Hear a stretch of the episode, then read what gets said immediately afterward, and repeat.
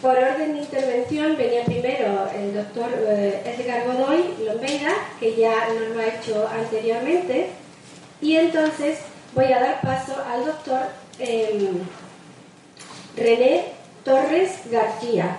¿vale? La exposición que hará, eh, el título es eh, La investigación teórica y clínica en medicina homeopática de Hahnemann en las ciencias. Un momentito que tengo yo aquí.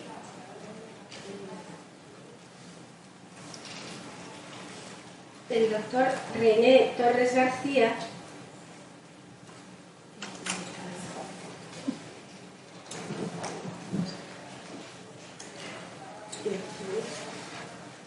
Perdonadme un momento.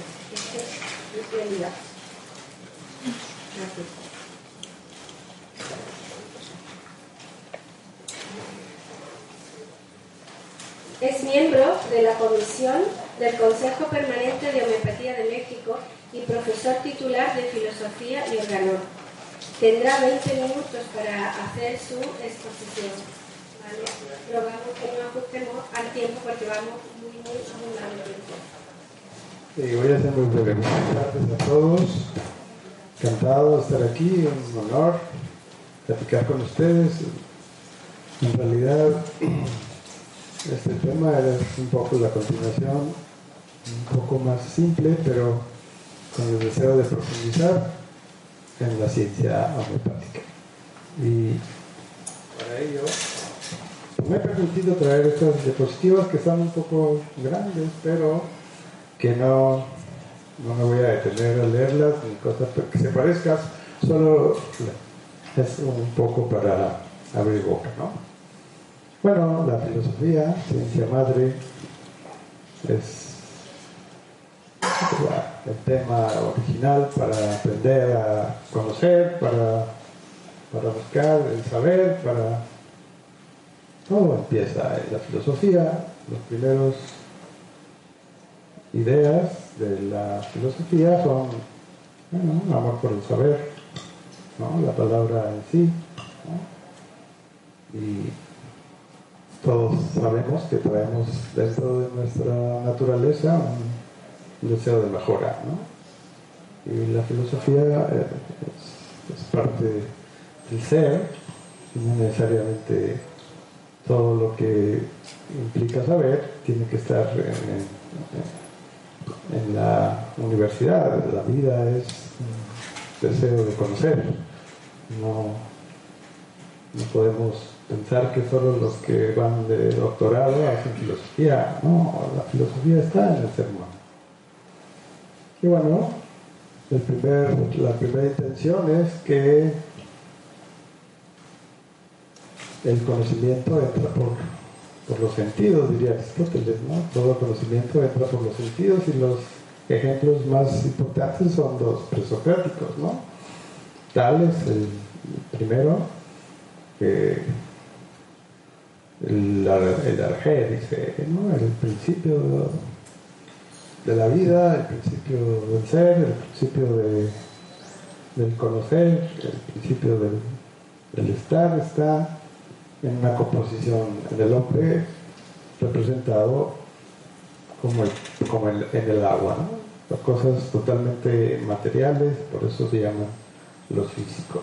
¿no? Anaximandro resalta el carácter de que el principio es el apeirón, ¿no? algo que va en, el sentido opuesto a las a las ideas de, que vamos eh, empezando por confrontarnos y por saber, para saber un poco más. ¿no? Anaxímenes, el, que es el aire, el principio es el aire que sostiene y rige el universo.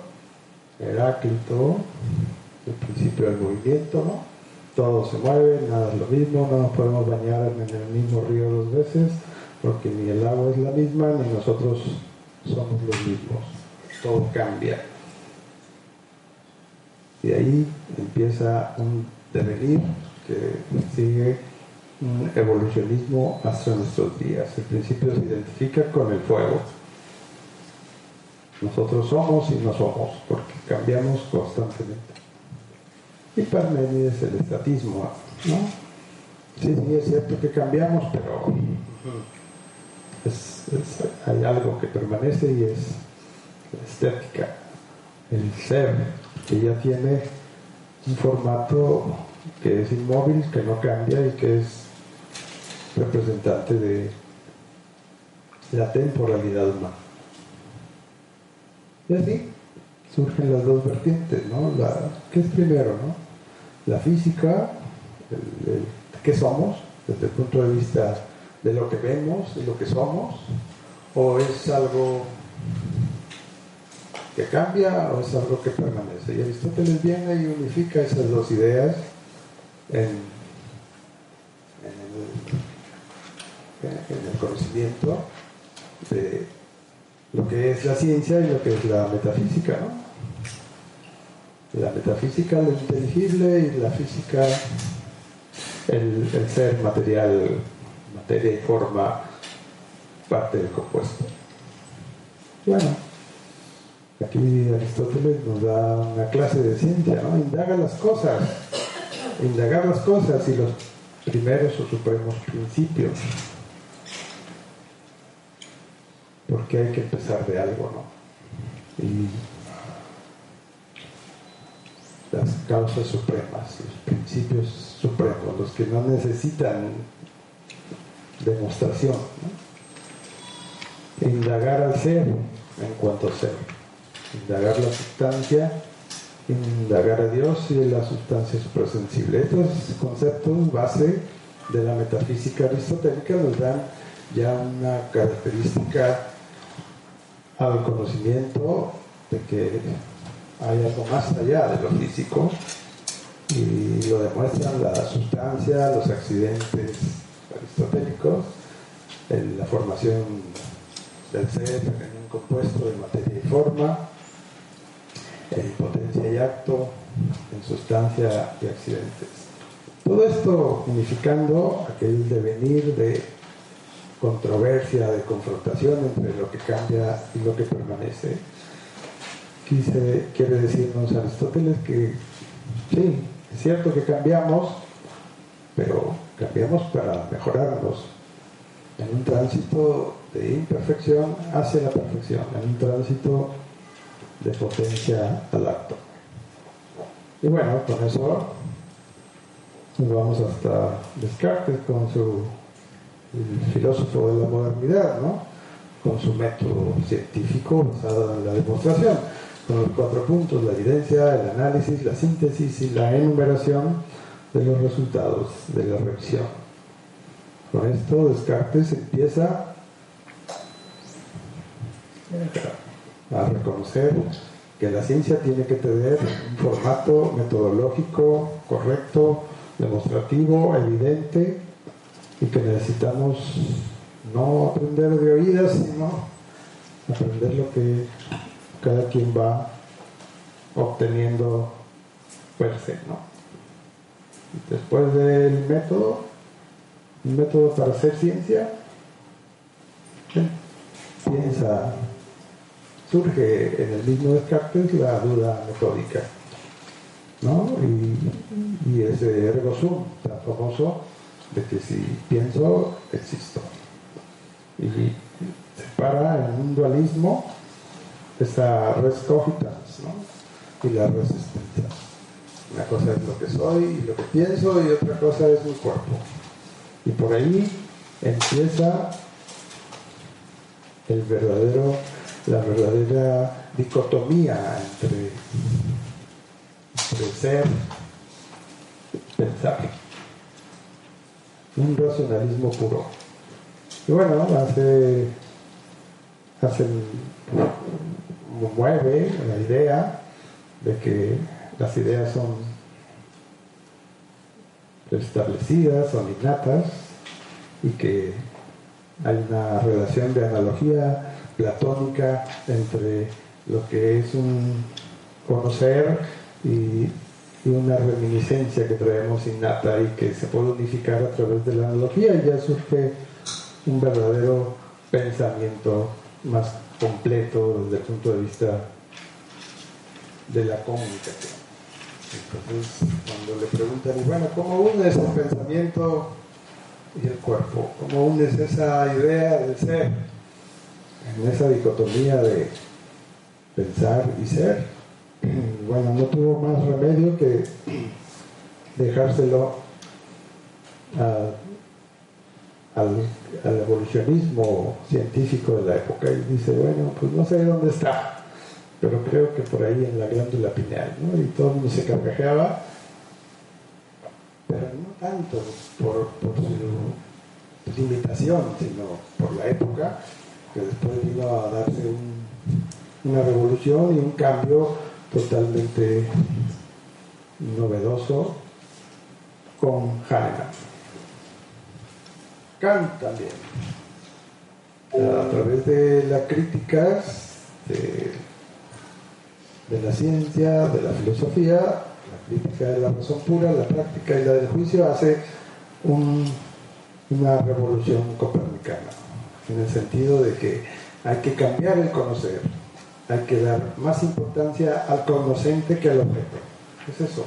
Pues que vale más, vale más el ser que el objeto.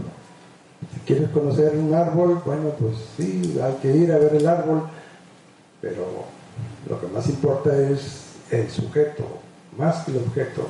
¿Por qué? Pues porque el conocimiento del objeto es temporal y intrascendente el conocimiento que el sujeto puede adquirir en ese trayecto de conocer es muchísimo más, elevado. entonces, dice, dice Kant, eh, pues hay que cambiar los paradigmas.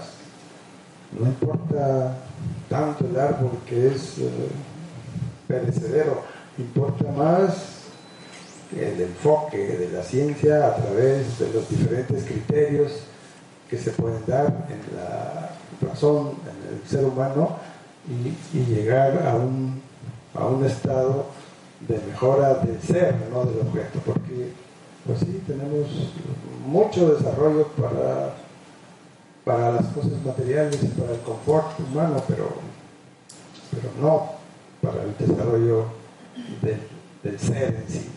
Entonces tenemos que, desde Kant, que un, conocimiento muchísimo más elevado que tiende a, desarrollar lo intuitivo del hombre, el a priorismo del hombre. Entonces el conocimiento tiene que ser balbuceado antes para llegar a aplicarse al objeto. Una hipótesis, un pensar antes, una síntesis a priori, para llegar a no vacíos a, conocer el árbol, sino llenos de posibilidades, como puede ser un, agrónomo, un físico, un matemático, un biólogo, un médico, todos con diferentes enfoques antes de preguntarle a la naturaleza qué hacer. Primero crezcamos antes nosotros. ¿no? importa más el sujeto que el objeto. Y eso llamó mucho la atención en Kant. Eh, la ciencia se queda en esa disyuntiva de, unificación. Importa más el pensamiento que el hecho. Y bueno, tenemos eh, ese cambio de paradigma el conocimiento científico parte del crecimiento del sujeto y no del objeto. Y bueno, con los juicios analíticos y los juicios sintéticos se hace el, cambio hacia la verdadera ciencia ¿no? kantiana. Un, un trabajo estupendo de este pensador que igualmente no fue perfectamente entendido, porque ¿sí? El asunto está perfectamente definido, pero, pero no, no se aplica en la, en la intensidad que él quería. La ciencia debe ser una, un, un aterrizaje en la realidad, ¿no? Mal aplicado cuando la ciencia se hace positiva, es decir, parcializada por el interés en la demostración.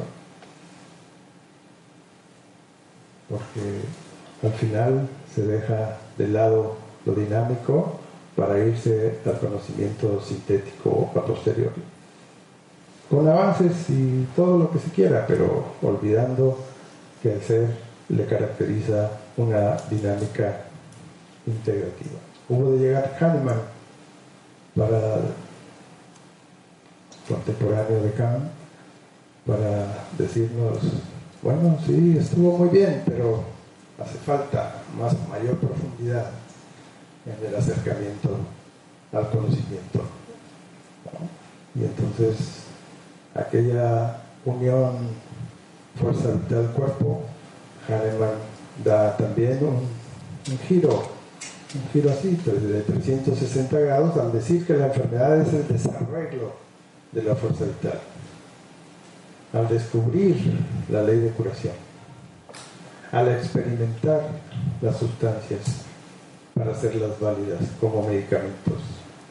Y luego, al encontrar en el enfermo, en un enfermo de licopodio, por ejemplo, su remedio y dinamizarlo y hacerlo fáctico evidente, curativo. Ese paradigma hahnemanniano que todavía no ha sido entendido del todo, sobre todo por los científicos positivistas, es un parteaguas, ¿no? porque deja instituida una dinámica. En lo dinámico, el cambio y lo, y lo permanente de Heráclito y de Parmenides. Y esa interacción aristotélica que compensa esa integridad de lo que se llama ciencia. Eso es Hahnemann.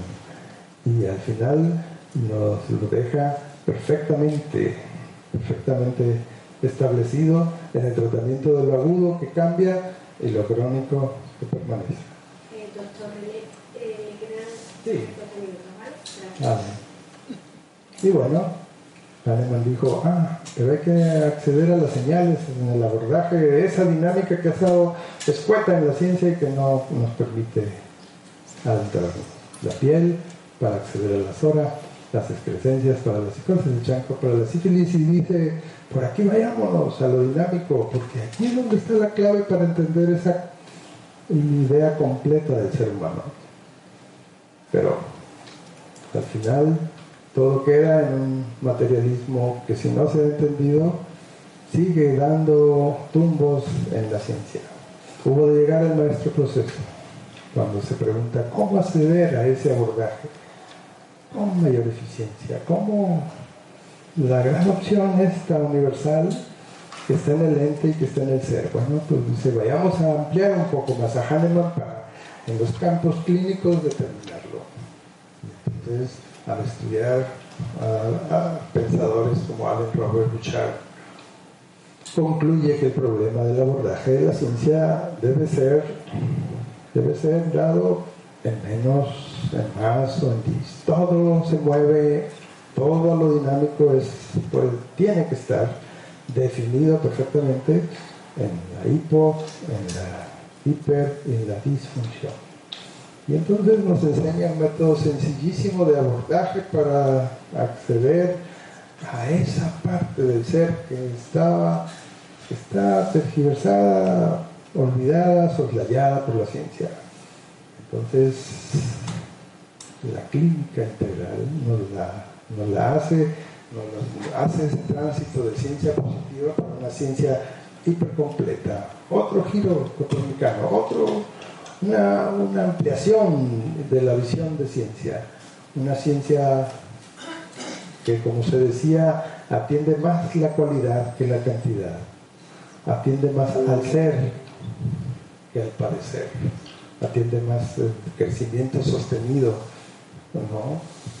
del, ser, visto desde el punto de vista miasmático. Con, esa, con esas ampliaciones que se dan, el conocimiento puede llegar a adquirir relevancia importante.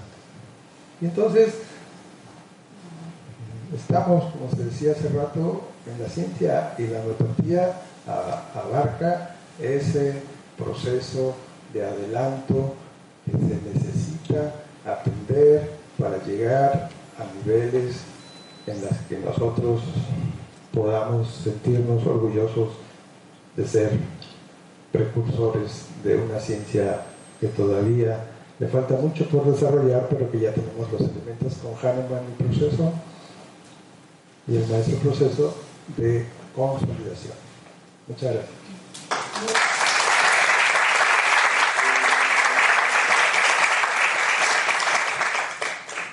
Eh, muchas gracias por atenerse al tiempo y ahora va a seguir con su ponencia la doctora Rosario Sánchez Caballero sobre el título La historia clínica de la homeopatía y sus fundamentos científicos. Igualmente dispondrá la doctora de 20 minutos para ello, ¿vale? Muchas gracias.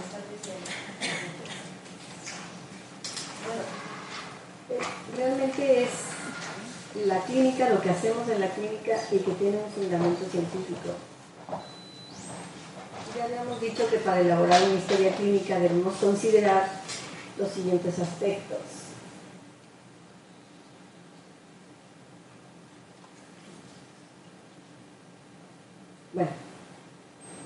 Bueno, ordenaremos los síntomas con su jerarquía evolutiva. Los antecedentes que constituyen los ayeres, hace rato decíamos, los antecedentes heredofamiliares son sus ayeres, inmediato e inmediato, los antecedentes personales serían los inmediatos, y su desequilibrio actual, o sea, el padecimiento actual la nitidez sintomática que justifique la expresión del paciente, la elaboración de la síntesis que se concluye con los diagnósticos.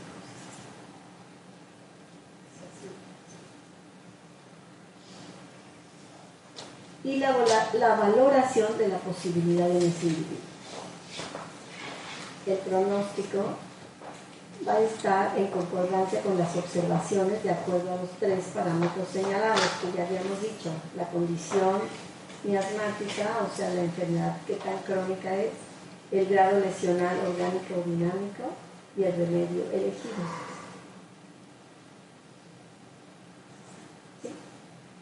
La que sigue. Siempre que tomamos un caso, lo que pretendemos es llegar a la comprensión de nuestro enfermo para poder curarlo, la que sigue.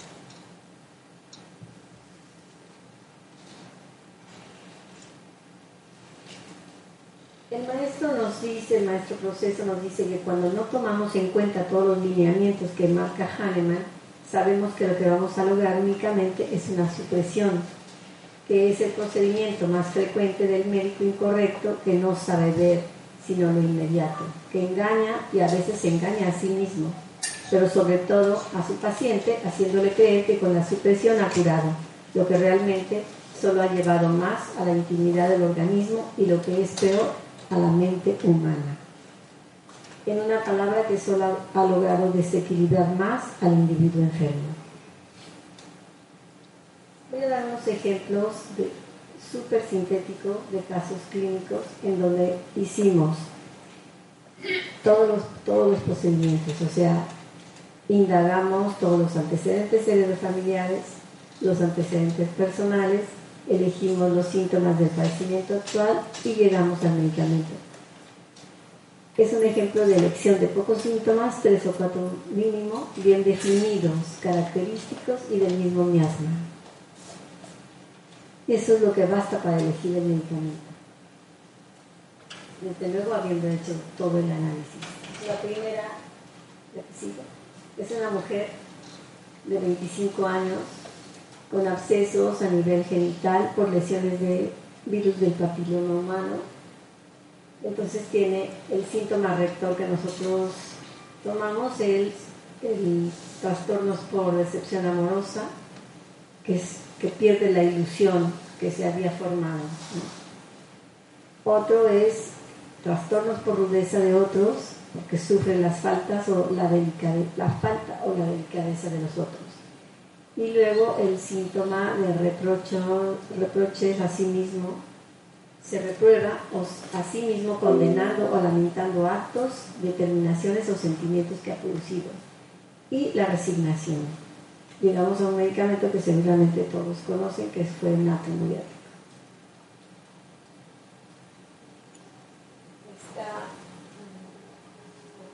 La segunda es una mujer de 38 años con síndrome dermatológico y los síntomas que tomamos es desconfiada, insatisfecha, indecisa, variable y caótica. Desconfiada ya sabemos, todos psicósicos. Desconfiada que no se decide fácilmente a confiarse, que pone siempre una duda, inconforme, que siente no haber logrado o alcanzado lo que anhela, indecisa, que se siente turbada para elegir un, camino de determinación, variable, que cambia entre varios estados de ánimo, y al final caótica, que ha perdido la estabilidad de sus juicios totalmente desorientado.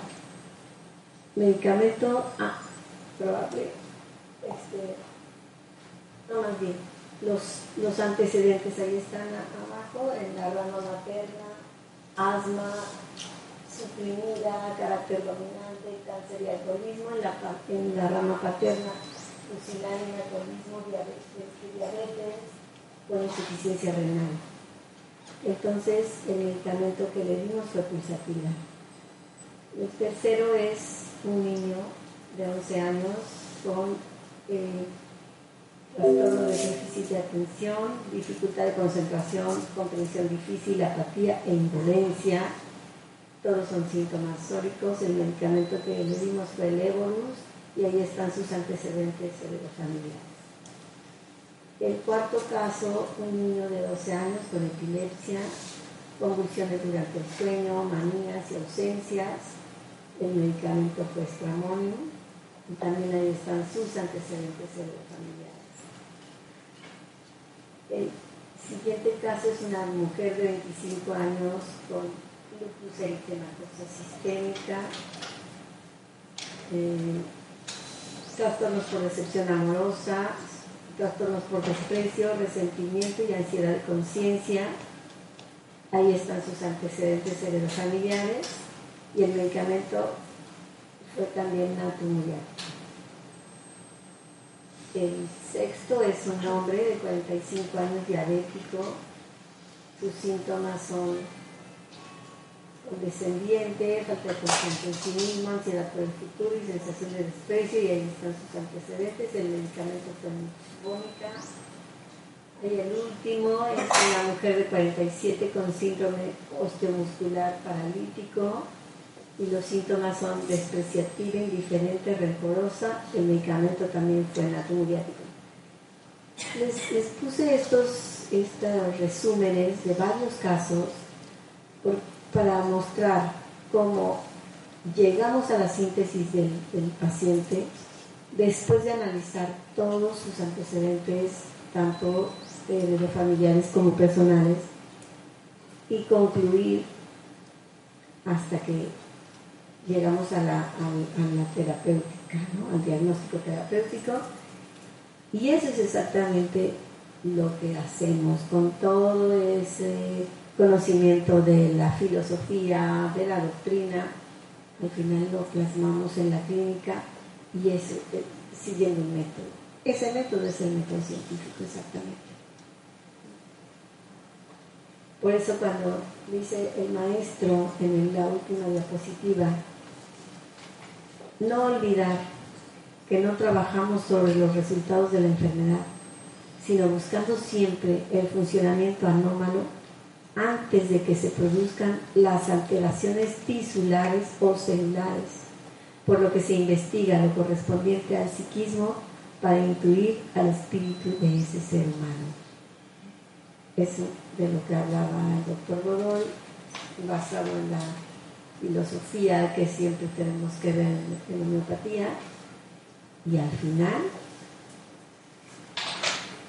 aterrizarlo, como dicen, al final plasmarlo, al final aplicarlo, aplicarlo en la clínica para que sea demostrativo este método científico. Si esto no es ciencia en la medicina, yo no sé entonces qué será. Gracias.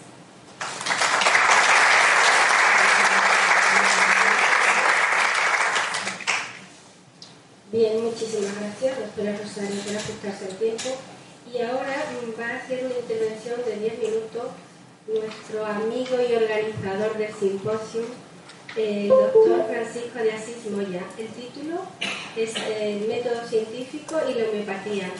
Recordar que también es presidente de la Escuela Hispanoamericana Samuel Hahnemann. Paco, cuando quieras.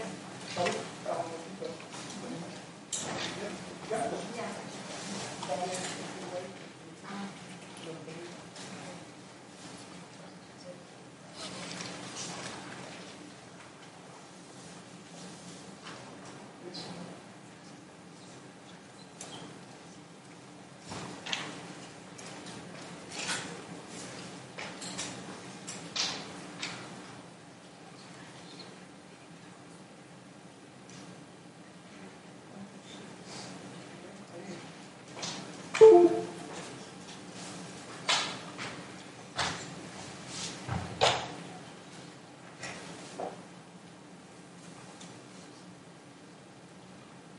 En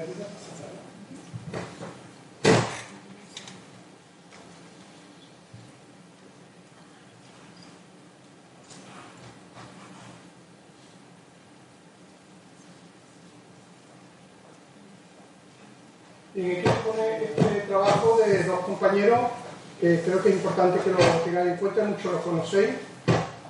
¿Vale? Pues, ¿sigue? Eh, aquí está relacionado como eh, la medicina evidentemente está ligada a la filosofía porque para que sea ciencia necesita tener una base filosófica. Por eso se ha hablado, el profesor René ha hablado de, de lo que es la filosofía y la ciencia. Pasa al siguiente. Hahnemann fue positivista en su investigación y todo lo que hizo fue demostrado por hechos, demostrado por leyes y en filosofía médica observó que la filosofía vitalista es la que mejor encontraba la aplicación clínica y los últimos descubrimientos que él hizo. El método científico. Es importante yo soy un estudioso, como dije ayer, del método científico, de la ciencia, y te das cuenta de cómo la homeopatía cumple estrictamente con todos los requisitos del método científico. Antecedentes, cómo Hahnemann fue buscando esos antecedentes de la, de la medicina con una duda y una pregunta, con una observación, lo vamos a ver más adelante, mejor, más claro, esa observación de la naturaleza, cómo unas enfermedades se curaban a otras siempre y cuando cumplieran esa ley de semejanza, esa semejanza. Fue una observación clínica. Y fue una observación clínica también tomar la China y ver que le produce los mismos síntomas para los cuales la China se, se utiliza. Fue otra observación clínica y de esa observación vamos a ver cómo se deducen las leyes. Cómo elabora una hipótesis hace un diseño experimental. Un diseño experimental absolutamente minucioso porque la patogenesia de los medicamentos, el estudio de un medicamento homeopático basado en el análisis de la patogenesia, es un auténtico diseño experimental que cumple estrictamente con los requisitos de los diseños que corresponden a la experimentación y al método científico. Y después se analizan los resultados, se evalúan los resultados, se sacan conclusiones y algo importante quizás que los médicos homeópatas olvidamos. Hasta ahí no solo es ciencia, para que sea ciencia hay que publicar. Y eso no debemos nunca olvidarlo. Y lo vamos a ver más claro. Pero fijaros, esto lo he descubierto en mis estudios de psicología. Principio de realismo, que sostiene que una realidad, existe una realidad que vamos a estudiar, y esta, y esta realidad es independiente del conocimiento del hombre. Es decir, que no tenemos por qué conocerla y en cambio la realidad existe. Es lo que ocurre con las dosis mínimas adecuadas, que a lo mejor no somos capaces, y con todo eso se está haciendo investigación, no somos capaces de, averiguar cuál es la causa profunda por qué el mecanismo de acción de esa dosis infinitesimal, pero de todas maneras que observamos que es una realidad que existe y que la ciencia, por el principio ontológico de realismo, te dice que es absolutamente válido. Y luego hay muchos otros más. El principio de legalidad, el principio de inteligibilidad y el principio de falsación. ¿Conocíais el principio de falsación? El principio de falsación que establece que toda teoría tiene que estar sometida a la falsación, no a la verificación. Es decir, toda proposición científica tiene que ser refutable. Hay que poner la prueba. Entonces, ¿sabéis una cosa? ¿Sabéis qué da prueba del método científico? Con que un solo paciente, un solo paciente se cure con homeopatía, podemos decir que al menos un paciente se ha curado con homeopatía, contestarme. ¿Podemos decirlo? Sí, fuerte, a ver, lo escucho. Sí, sí verdaderamente sí. Bueno, pues sabéis que con que un solo paciente se cure con homeopatía, la homeopatía ya no es placebo. De acuerdo al principio de falsación. Eso no lo saben los pseudocientíficos. Por eso tenemos que llamarle pseudocientíficos. Porque no conocen la ciencia. Y este es el método científico que tenemos que estudiar perfectamente. Planteamiento del problema basado en la primera etapa de observación, reconocer el problema. Formulación de la hipótesis, diseño de experimento y después de ese diseño de experimento vamos a sacar las leyes y teoría, ley de semejanza que deriva del principio de, del principio de identidad y de una ley universal que es la ley de analogía. Y por último, la identificación mediante la publicación. Y esto es un texto que es muy importante que lo tengamos en cuenta. A mí el que más me llegó fue el que dice al final, y una palabra todavía, antes de elegirlo, observad bien cómo se conduce con los enfermos pobres. Por eso me tengo que ir a Perú todos los años. Y por eso vamos a crear aquí, con el apoyo de la Asociación de Usuarios y Amigos de la Homeopatía, vamos a crear un dispensario médico homeopático para que la gente de escasos recursos económicos tengan acceso a la homeopatía. Y lo vamos a controlar. Caritas nos va a ayudar. Y estamos formando el grupo y os pido la colaboración a todos los médicos homeópatas que participemos en este dispensario, que es lo que verdaderamente va a demostrar la realidad clínica de la homeopatía. Método científico, no me canso de decirlo, aprendámonoslo de memoria para que cuando hablemos en los medios digamos, vamos a ver, observación, planteamiento del problema, formulación de hipótesis, experimento, leyes y teoría y lo más importante, la publicación. Todo se cumple con él. Todo ese método homeopático lo cumple la homeopatía y no me voy a ver por el tiempo que tenemos. Solamente lo que hizo Hahnemann. Analiza el efecto producido por la droga en el hombre sano. Sintetiza los hechos de observación extrae la ley que mm, condiciona los fenómenos y desarrolla la homeopatía mediante el método inductivo de razonamiento, adelantándose mucho antes a quienes, a investigadores como Pasteur, a investigadores como Koch en bacteriología, en bacteriología y a Claude Bernard y Paulo en fisiología. Se apoya en hechos y leyes demostradas. Elimina toda hipótesis o especulación que no esté alejada de los hechos comprobables Jamás si un síntoma no está absolutamente demostrado, el médico homeópata no lo va a tener en cuenta. Tiene que ser verificado. Ofrece hechos y leyes generales. Y como ciencia dinámica, algo importante, estamos sometidos a un progreso y a una perfección. Por eso tenemos que seguir estudiando y estudiamos en nuestro equipo, estudiamos en el Gauss y ponemos en crisis nuestro pensamiento y, discutimos y rebatimos y progresamos y hacemos nuevos estudios de medicamentos homeopáticos y es una ciencia dinámica y viva. Como lo decía Fermín tantas veces, tenemos que, hacer grupos de estudio, tenemos que trabajar, tenemos que, que no importarnos, un buen científico no le importa su criterio lo deja a un lado y coge otro, si es mejor. El mismo maestro decía, mire, si descubro algo que sea mejor que la medicina homeopática, lo dejo y me dedico a, otra cosa que sea mejor. Eso es verdaderamente ciencia. Y por tanto, como verdad científica basada en principio, hechos que deben ser reproducidos siempre que se desee en condiciones similares. Reproducidos en condiciones similares. Eh, no me hablen de suicidio homeopático y esa, esa fantasmada y esas estupideces, como viene en un artículo del blog, estupideces de suicidio homeopático. ¿Qué tonterías están diciendo? Que experimenten un sulfo a la 10.000 y van a ver cómo tienen de pronto un sudor pestilente. ¿Qué es lo que provoca sulfur? Eso es verificar verdaderamente. No hacer pantomimas tendenciosas que ni siquiera merece la pena que lo discutamos. Doctor María, me quedan tres minutos. Trabajo clínico que demuestra la verdad de la terapéutica homeopática.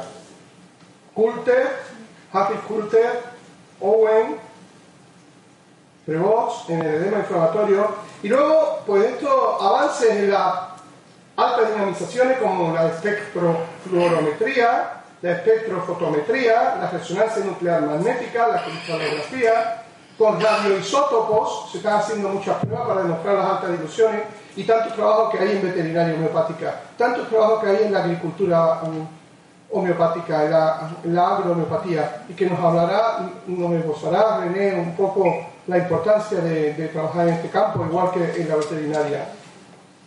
Trabajo in vitro en veterinaria. Cantidad, no se investiga, ¿cómo que no? En el departamento de, eh, electrónica e ingeniería de Saldorf en Inglaterra, en el Instituto de Física de Ucrania, en el Departamento de Física de Milán, en el Instituto Nacional de Física Nuclear de Milán, en todos estos sitios y muchos más se están haciendo trabajos de homeopatía. Esto lo descubrí yo al hacer mi tesis doctoral, la cantidad de lugares que se eh, demuestra que la homeopatía eh, es absolutamente válida y científica. Y hay una cosa importante, las distintas disciplinas se consideran científicas por el método que emplean, no por su temática. Es decir, lo que caracteriza a una ciencia es la utilización del método científico para la adquisición de conocimiento más que el tipo de fenómenos que estudien. Esto es muy importante tenerlo en cuenta cumple con el método científico, es científica, aunque estudia aspectos que hoy por hoy la ciencia, aún con los elementos que tenemos, no podemos demostrarla. Estamos en camino, señores, tenemos que seguir investigando, tenemos que seguir y, y demostrando más cosas. Pero bueno, don José Hidalgo y con esto termino. Hay quienes sin bagaje de cultura, porque viven holgando noche y día, se permiten hablar de homeopatía como de una inocente chifladura. Voto a bríos que me indigna tal frescura, y que a quien tal orgullo le diría que estudiase mejor esa energía del principio vital de la natura. La materia compacta es impotencia. La fuerza que concurre a ionizarla es la virtud de eficaz tendencia. La verdad es preciso respetarla, que es más fácil burlarse de una ciencia que tomarse el trabajo de estudiarla. Don José Hidalgo, médico de la ciencia.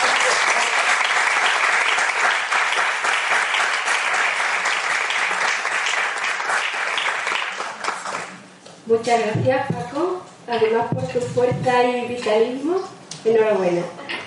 Eh, ahora vamos a, a, escuchar al doctor José Páez.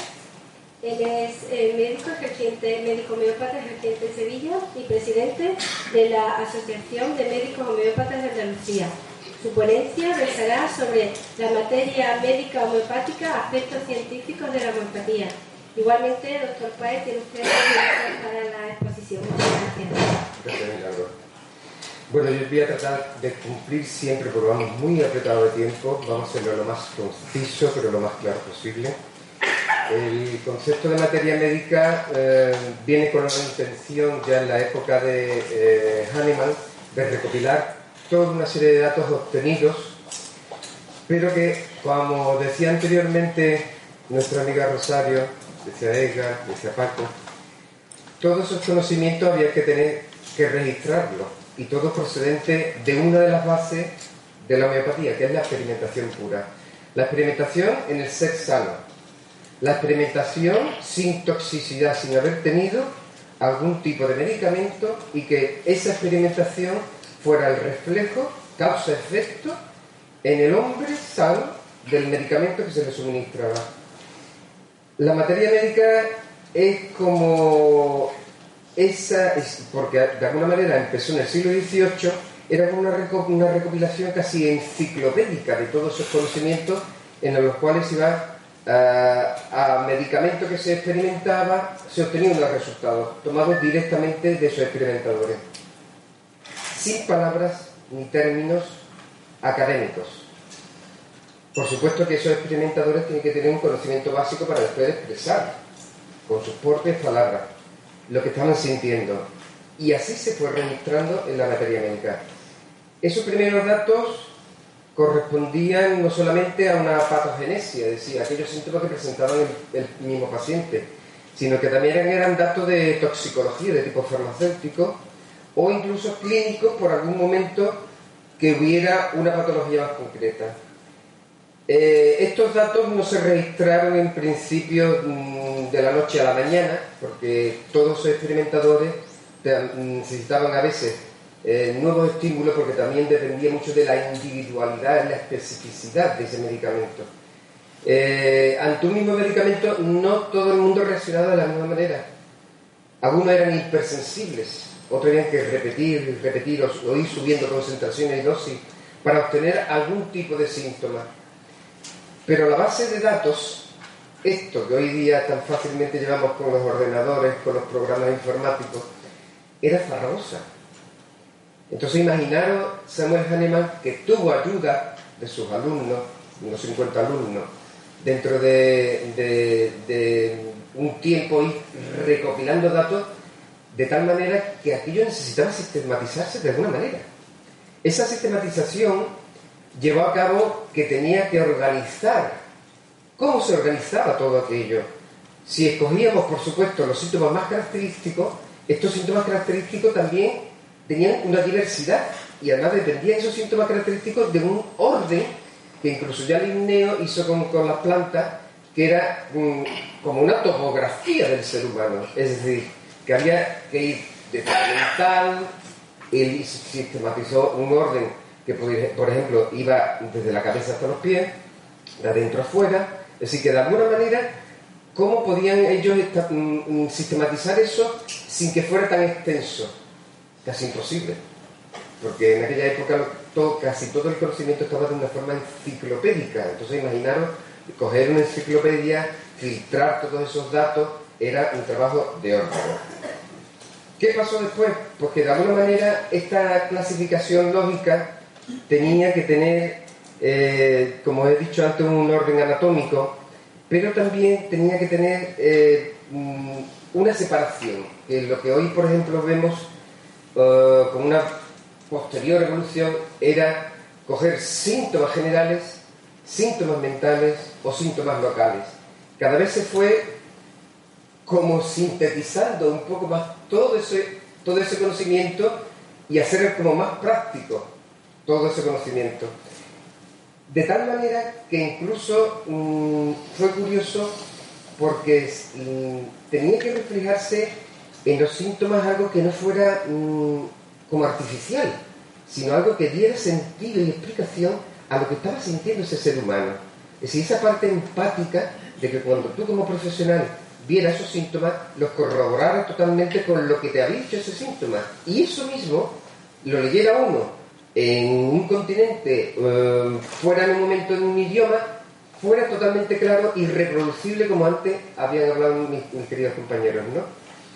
El hecho de que nada más tuviera casi un cierto criterio les hizo pensar que había una especificidad, cada, una individualidad. Es decir, que cada persona, según esos síntomas, necesitaba ese tipo de medicamento. Pero evolucionó de que todo el mundo no tenía esos mismos síntomas. ¿Por qué? Había una característica que era la modalización.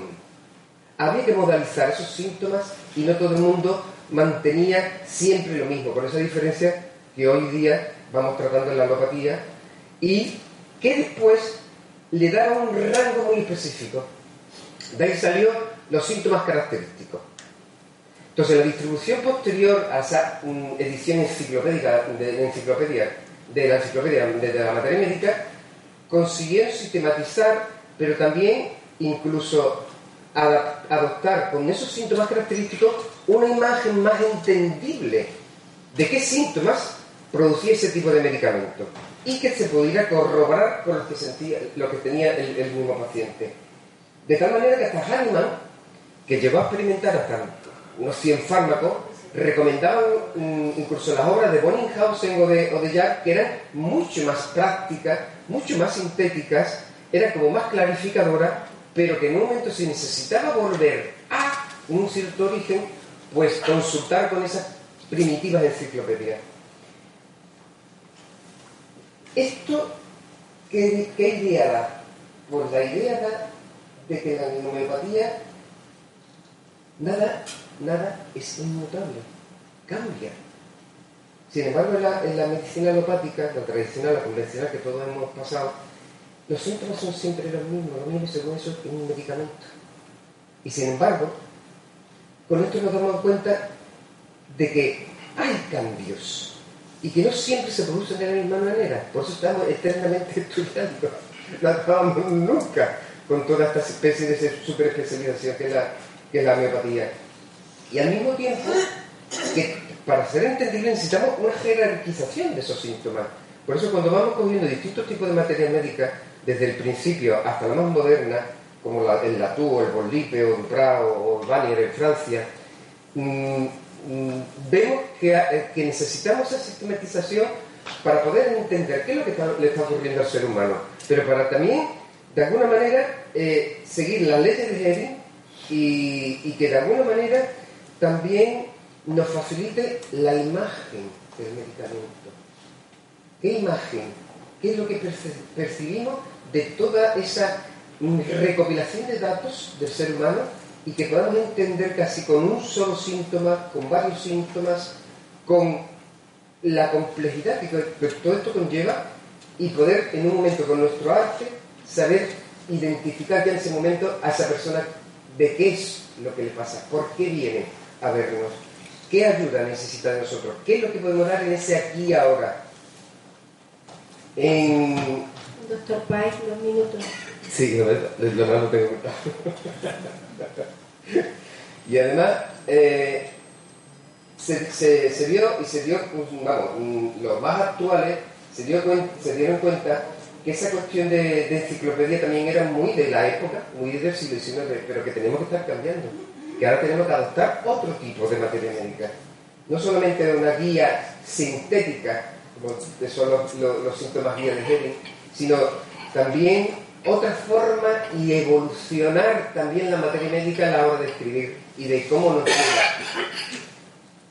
Normalmente las sustancias sabéis que se aplican de las tres, de origen, el origen animal, el origen vegetal y el origen mineral. Cada uno está exhaustivamente, cada vez que cogemos la materia médica, está exhaustivamente estudiado. Origen, descripción, toxicología, acción general, los síntomas característicos, los síntomas generales, los síntomas locales y en algunos más y en otros no aparece la cuestión de dosis o incluso medicamentos complementarios. Esta sistemática seguro que en el tiempo va a seguir evolucionando, pero no quiero dejar y volver a remachar que estos son los primeros datos experimentales y científicos que se obtienen de la patología de una sustancia que crea en un ser humano. Gracias.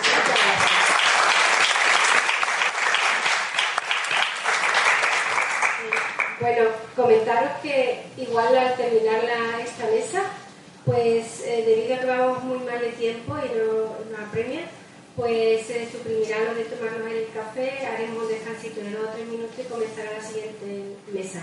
No terminar sin antes darle la palabra al doctor Fermín Nieves, que nos puede decir unas palabras. ¿Yo? ¿Sí? Nada, que estoy gozando de este momento y que la energía vital nos anime en esta lucha, ¿eh? que yo creo que es importante. ¿Por qué? Porque nosotros estamos al servicio de los pacientes. O mi experiencia personal es encontrarnos con seres humanos donde nosotros podemos estar en el lugar de en cualquier momento y en la medida en que seamos capaces de observar, de sentir con el paciente, creo que es la energía más importante que podemos comunicar y esos pacientes evolucionarán por ellos mismos y por, esa, por ese globulito infinitesimal que nosotros no sabemos todavía cómo actúa y por qué actúa. ¿De acuerdo? Nada más.